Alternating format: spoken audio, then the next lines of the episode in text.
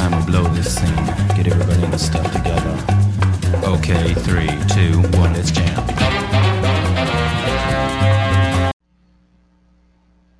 Amor pela sabedoria, experimentado apenas pelo ser humano consciente de sua própria ignorância. Segundo autores clássicos, sentido original do termo atribuído ao filósofo grego Pitágoras.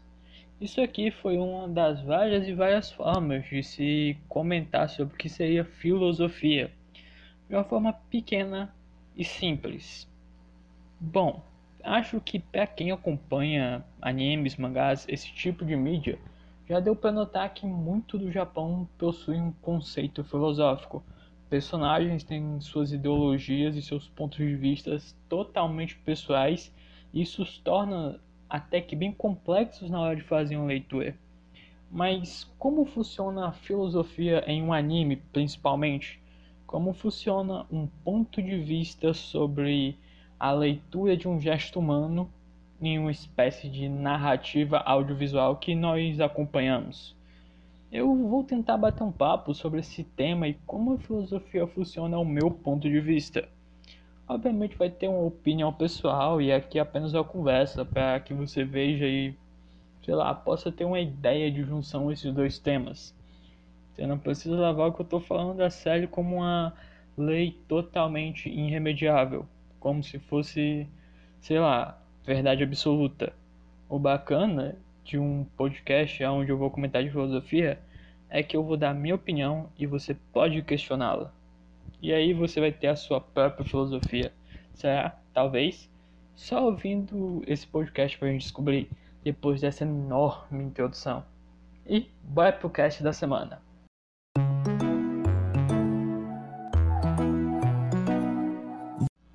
O que falar sobre a filosofia nos animes? É algo um tanto quanto interessante.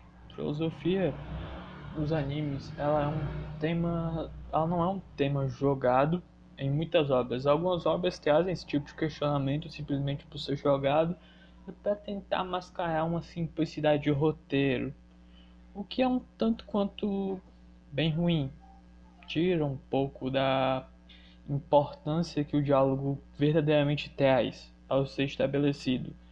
Mas no contexto filosófico, em muitas obras, eles são bem difíceis de ser percebido eles acabam por ser fundidos a o roteiro, até mesmo a direção de arte, como o filme 5 de Karno Kyokai, ele traz a filosofia da espiral, que, sendo bem resumidamente, a filosofia da espiral, eu acho que a explicação que eu vou dar aqui é bem ruim, mas ela consiste de que nós sempre vivemos tudo, tudo, a gente nunca vai sair dessa espiral e nos puxa para um centro de alguma coisa e é por isso que você não precisa se importar em almejar grandes coisas, em ser uma, algo muito grandioso.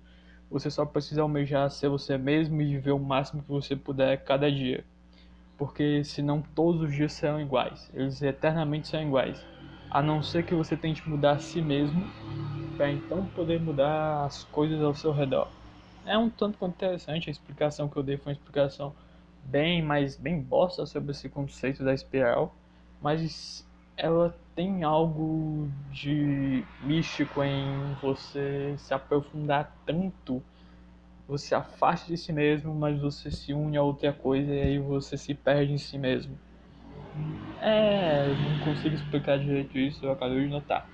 Mas no filme 5 de Kara no Kyokai, existem tanto conceitos de direção e apresentação, jogo de câmera, a forma que a narrativa em si é contada nesse filme, ele aborda essa filosofia de uma forma muito maravilhosa. Se você assistir o filme, você tem noção que a direção por si só é diferenciada.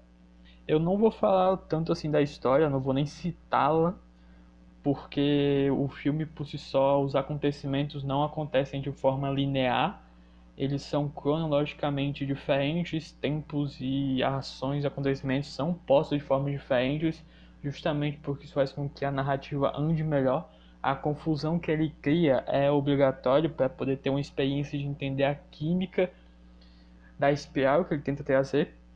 É uma coisa muito bacana desse filme, mas o que seria filosofia? O que seria pensar sobre si mesmo em um anime? quando isso é posto em obras até mesmo mangás, acaba sendo distoante muito da nossa realidade. Nós não pegamos um conceito e entendemos de vez. Incluindo, podemos citar Evangelion, com o famosíssimo conceito do porco espinho, que a gente vê principalmente com o Shinji. O Shinji, ele consequentemente, ele gosta de ficar com as pessoas, só que ele não consegue ficar com as pessoas, porque esse esse é o enigma do porco espinho. Opa!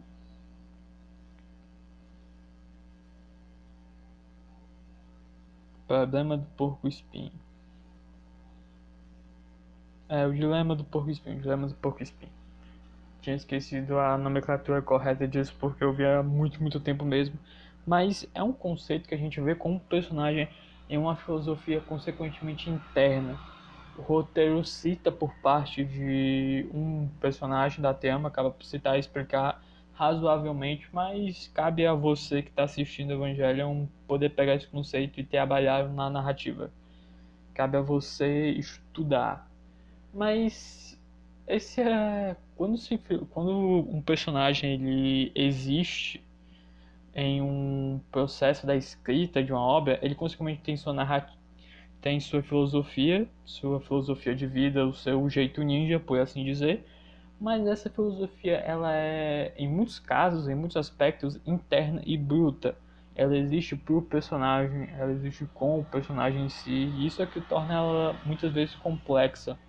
A mensagem que muitos protagonistas ou muitos personagens secundários, coadjuvantes e até mesmo vilões carregam sobre si mesmos seus pontos de vista e seus ideais, em alguns momentos é mostrado, em outros simplesmente é junto a várias e várias consequências de roteiro, eles vão se tornando, eles vão trabalhando a partir daquela sua ideia. Coisas muito básicas, como simplesmente o seguir frente de Alan Walker, de Jill Grayman, existe. Isso é algo particular do personagem, é algo que não tenta em nenhum momento ser explicado verdadeiramente. Nós não temos sequências e sequências de páginas do mangá com muita explicação sobre por que ele segue esse tipo de ideologia. Nós vemos o personagem vivendo, nós vemos o personagem aplicando e vemos aquilo sendo sua realidade.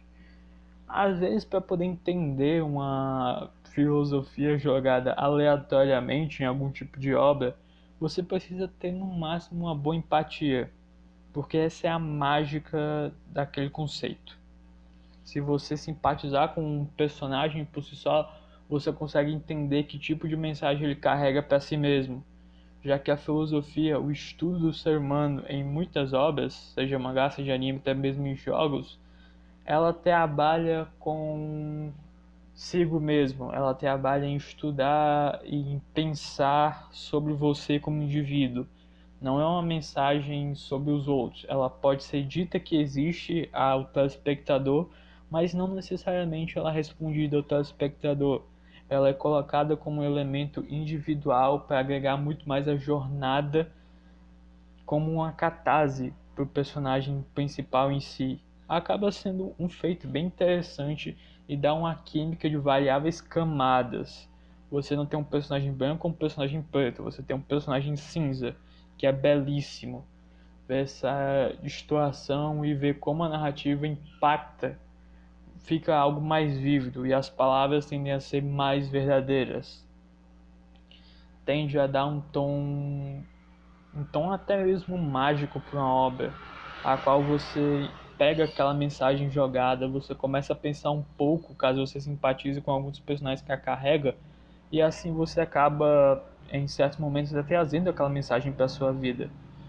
Você não estudou aquela mensagem, você não tentou aplicar aquela filosofia na sua vida, muito provavelmente, mas você pode ter visto um personagem usando e aplicando ela e adotou ela para você e começou a usar. É, é uma química de empatia, na minha opinião, muitos desses conceitos em obras.